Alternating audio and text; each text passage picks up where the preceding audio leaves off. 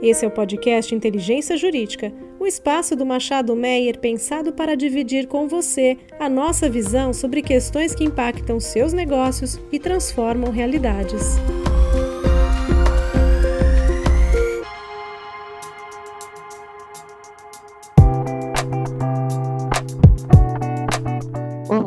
Eu sou Marina Cavalli, da equipe de imobiliário do Machado Meyer. Hoje vou conversar com a Patrícia Lobo, também da equipe de imobiliário, sobre regularização imobiliária em projetos de crise. Olá, Patrícia, bem-vinda. Obrigada, Ma. Eu sou Patrícia, advogada sênior aqui do time de imobiliário do Machado Meyer. Queria agradecer o convite para falar sobre esse tema e agradecer a equipe da Inteligência Jurídica. Legal, Paty, vamos dar continuidade. Então, a gente tem um episódio da série de gerenciamento de crise já sobre direito imobiliário, episódio 5. É, e hoje a gente vai trazer um pouquinho mais sobre a regularização imobiliária dentro desse universo de gerenciamento de crise, né? Então, acho que para a gente começar o tema, Paty, você pode trazer um pouquinho qual é a sua visão sobre como e se as empresas estão preparadas para tratar sobre crises Olha, Mal, o que a gente tem percebido é que as empresas, do, num ponto de vista geral, elas não estão preparadas para trabalhar em uma crise que seja alheia à sua atividade regular, né? O que a gente tem percebido é que grandes empresas, principalmente aquelas que têm uma atividade que a gente considera que seja essencialmente de risco, elas já têm ali alguns protocolos para caso exista algum evento, né? Um evento mecânico ali que seja natural e que seja previsível da sua atividade então, tem alguns protocolos as empresas normalmente têm, muitas vezes é regulamentado por suas agências reguladoras. Mas quando a gente tem uma situação natural de crise, um evento mecânico, aquilo que não seja do seu dia a dia, o que a gente tem percebido é que eles não estão. Na realidade, não estão, assim, não existe uma preparação para isso. E aí, talvez essa seja a importância e a relevância, né, de você ter um apoio jurídico especializado para essas empresas, especialmente na tomada das decisões para que eles consigam né, estabelecer quais são as estratégias que vão ser adotadas. E aí a gente pode até trazer estratégias de curto, estratégias de médio, estratégias de longo prazo. O que a gente tem, assim, o que a gente está mais habituado a perceber é que quando acontece um evento desse, e aí eu vou falar um pouquinho assim do ponto de vista de um acidente, quando acontece um, um evento dessa natureza, a princípio, o primeiro olhar que a gente tem, e aí trazendo um pouquinho para o nosso lado, né, um contexto jurídico, a gente visualiza que há uma relação entre a empresa e as pessoas, normalmente terceiros, que foram atingidos ali com aquele evento, com aquela situação, né? Então, o que a gente tem percebido, Maia, é que as empresas efetivamente precisam de um apoio externo, normalmente um apoio especializado com um olhar jurídico, para que fundamente as tomadas de decisão. Porque o que, que acontece? Quando a gente tem um, um acidente, por exemplo, a gente tem a tendência é olhar aquelas situação sob o ponto de vista da reparação. Aí eu tenho, nesse primeiro momento, uma relação, eu estabeleço uma relação entre a empresa e aquele atingido. Então, eu preciso reparar esse dano, eu preciso recompor aquela situação. Então, normalmente, esse primeiro olhar, eu entendo ser muito uma relação de obrigação entre a empresa e o atingido, sabe? É isso, né, Paty? E aí, acho que trazendo para o universo do direito imobiliário, num primeiro momento, a gente não pensa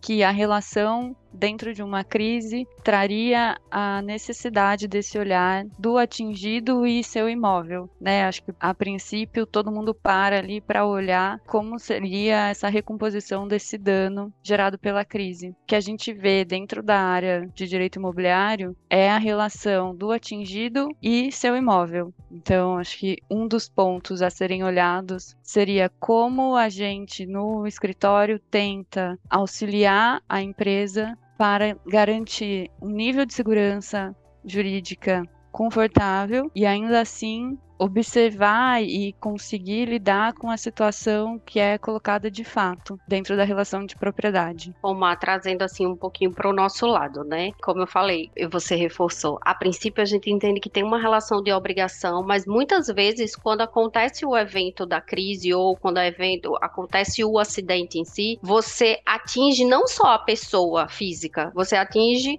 o bem que aquela pessoa tem. E aí é esse muito do olhar, né, do imobiliário. O imobiliário imobiliário muitas vezes ele vai dar um respaldo para fundamentar o pagamento daquela indenização, por vezes se for essa a proposta da empresa, né? É isso. E aí acho que é a linha tênue aí que precisa pautar nosso trabalho, né? Até onde a empresa dentro ali do projeto de compensação vai exigir a regularização desse imóvel. Então hoje no dia a dia, né, no, no Brasil real, a gente nem sempre se preocupa em regularizar a situação do seu imóvel numa relação, né? Então a gente tem famílias que vêm de geração em geração transferindo seu bem, a gente tem muitas negociações mais informais, né? Os chamados contratos de gaveta, que acabam não indo para a matrícula do imóvel, né? Para o registro oficial. E aí a gente se vê dentro de uma crise na difícil missão de equilibrar qual vai ser o nível de regularização que a empresa vai exigir para conseguir fazer essa composição desse dano, essa recomposição, e ainda assim trazendo a segurança jurídica necessária para essa crise. Eu acho que vai muito de como a, a empresa vai tratar, né? Qual que vai ser a estratégia adotada. É isso. É você ter todo um auxílio jurídico, né? E aí, muitas vezes, quando você está diante da crise, você precisa de várias atuações ali. Você tem no enfoque principal o cível, você tem no enfoque muito paralelo se atingido for o patrimônio daquela pessoa, você tem o imobiliário, você tem o ambiental, você tem o regulatório, então você tem todo um arcabouço aí para essas decisões. E aí vai muito da empresa, né? E, e também vai muito do caso específico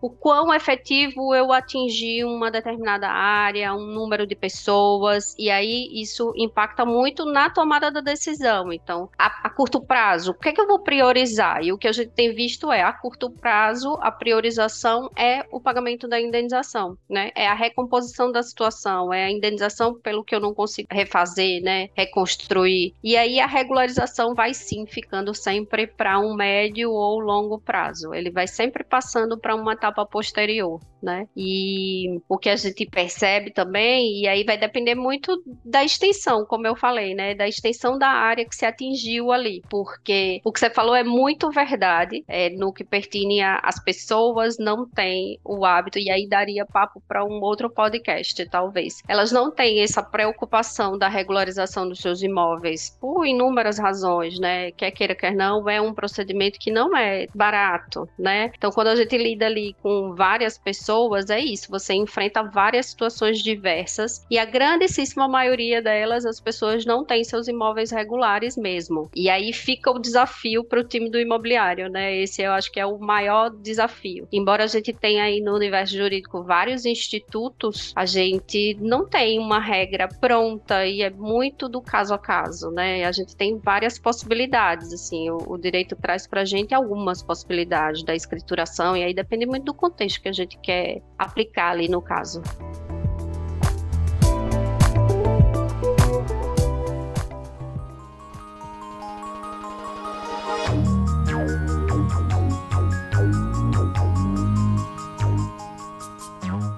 Acho que a gente pode dividir em dois, né? A gente tem a regularização do imóvel do atingido, que é isso que a gente estava trazendo, né? De como muitas vezes a gente tem uma relação precária ali de regularização da pessoa atingida. E a gente tem o depois, né? o que, que vai ser necessário é, ser regulado ali para que a empresa que estiver lidando com essa regularização consiga finalizar seu processo, né? E aí acho que também é o que você trouxe, vai depender do caso a caso. Acho que quando a gente está falando de gerenciamento de crise, o ponto é esse: a gente não tem a receita de bolo, né? Varia muito de qual é o tamanho da área atingida, como foi esse acidente, o que essa crise caracteriza, qual vai ser a possibilidade de utilização ali daquela área no futuro né? Eu acho que como você trouxe, a compra e venda pode ser um bom caminho, pode ser um, um caminho inicial, principalmente se a gente estiver falando dessa relação individualizada do atingido para com a empresa. Muitas vezes também acho que a gente já enfrentou algumas situações no escritório que a gente verificou que não dá para ser a compra e venda, né? Ou a gente está nessa situação de imóvel que não está regularizado no nome do atingido, está em nome de familiares, teria que fazer um inventário. Muitas vezes a gente tem dificuldade para localizar todos os requisitos que precisam ser colocados para esse inventário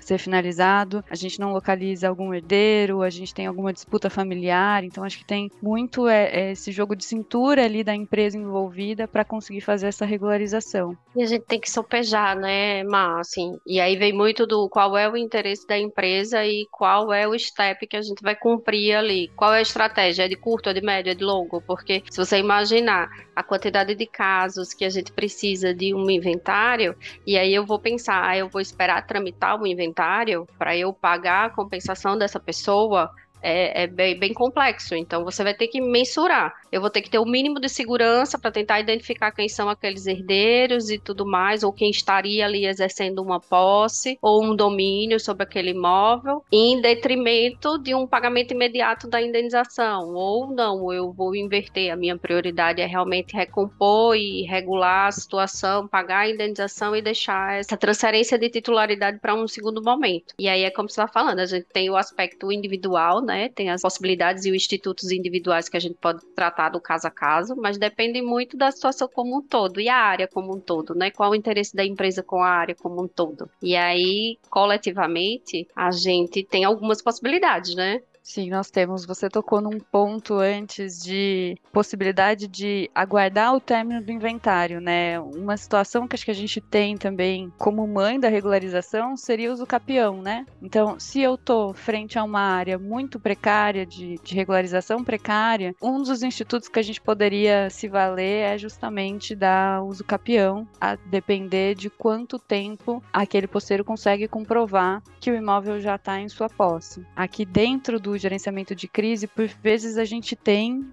que se perguntar se a gente gostaria de esperar nessa né? empresa pode esperar o procedimento de uma uso capião, se pode esperar por vezes a somatória desse tempo de posse, ou se eu deveria correr atrás de concluir logo essa recomposição. E aí, no cenário mais coletivo, que é o que você puxou antes, por vezes a gente vê também outros institutos. É, então, acho que também cabe aqui é, a empresa avaliar se caberia alguma outra estratégia. Por exemplo, até envolver outros entes, até do poder público, para avaliar mesmo se valeria, inclusive, a gente falar aqui numa desapropriação para uma área, depender do tamanho da área. E aí também acho que a gente já está abrindo caminho para uma outra conversa de o que, que poderia ser feito em, em termos de coletividade. Aí a gente volta meio que qual é o interesse da empresa, né? Que aí você falou do Instituto da ZAP. É, se eu tenho uma área muito grande, a gente sempre vai considerar, né, a possibilidade disso. Mas a empresa tem interesse em transferir todo o imóvel que, de certa maneira, ele já está ali despendendo recursos, já está compensando todas as pessoas. Tem realmente interesse em não ficar com essa área, então é uma boa saída. É, a gente tem a REURB, né, que é um instituto que está em construção aí, é, mas que também, em alguns estados, ele já é muito difundido, já é aplicado, outros nem tanto. E a uso capião que você falou, para mim é um dos, dos mais interessantes, porque tanto você pode tentar aplicar para um contexto menor, numa crise menor, um acidente com, com menores proporções, e até de maneira individualizada, como você também pode aplicar de uma maneira mais coletiva, né? O, o ponto é que, como você falou também, não existe uma receita. Vai depender muito do caso a caso, vai depender muito do acidente, porque a gente está falando de fato da vida, e a gente percebe percebeu que a gente, numa situação dessa, a gente está diante de várias, vários fatos de vida, né? Vários imóveis individuais, com histórias individuais, com famílias diferentes, que pensam diferentes, que têm prioridades diferentes, né? É, eu acho que é esse é o ponto mais delicado, né, Paty? É o tamanho do desafio e conseguir conciliar todos os institutos